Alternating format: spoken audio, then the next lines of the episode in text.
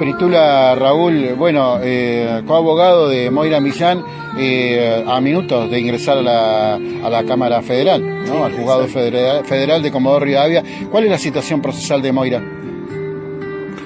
Mm, bueno, es decir, una es la situación que nosotros como organismo de derechos humanos consideramos que Moira eh, está atravesando, otra es la del juzgado y otra es la de la fiscal Ávila de la ciudad de Esquel, que, este, que evidentemente tiene eh, alguna doctrina muy errática respecto de lo que significa el, este, el derecho que tiene la gente a solicitar que la justicia le explique determinados hechos que han ocurrido en la comunidad y que necesitan ser explicados para la tranquilidad de todos.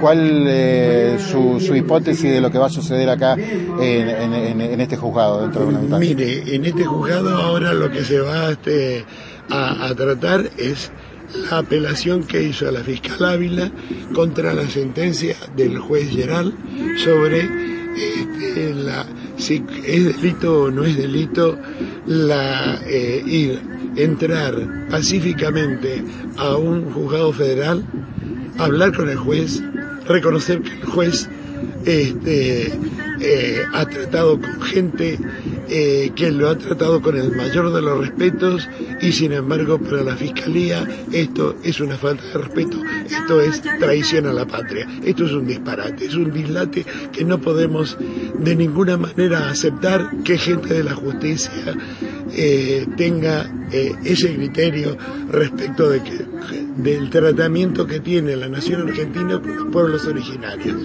y con, con nadie, ¿no? Obvio. Esta situación se da en todo el Chubut y en toda Argentina. No, este, esta situación se da en todo el... Es decir, acá se ha instalado en nuestro país realmente una, una doctrina de persecución y de, de, castigo, sobre todo a las, este, a las clases que están reclamando por el bienestar que han obtenido en otro momento de la historia argentina y que hoy están totalmente sujetas a los caprichos del neoliberalismo.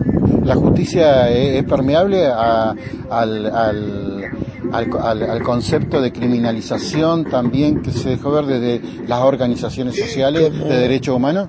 Como todas las cuestiones en la justicia, siempre hay dos bibliotecas. Eh, por supuesto que dentro del Poder Judicial de la Nación existen jueces probos, pero también existen aquellos que, como hoy estamos viendo dentro de la parafernalia, que son las, este, las prisiones este, eh, de, funcionarios públicos o prisiones que son netamente que pueden este, que pueden ser eh, llevarse ese tiempo en otro espacio, tengan a personas detenidas precautoriamente. Esto es un disparate. Es un disparate, esto no se ve en un Estado de Derecho. Por lo tanto, en este aspecto, esa justicia que avala este tipo de, de situaciones está lejos de ser este, una verdadera justicia o una justicia como la que entendimos los bien nacidos. Bien, gracias por brindarse a esta entrevista al Foro Argentina Radio Comunitaria y a FM del Chinque Radio Comunitaria de Derechos Humanos.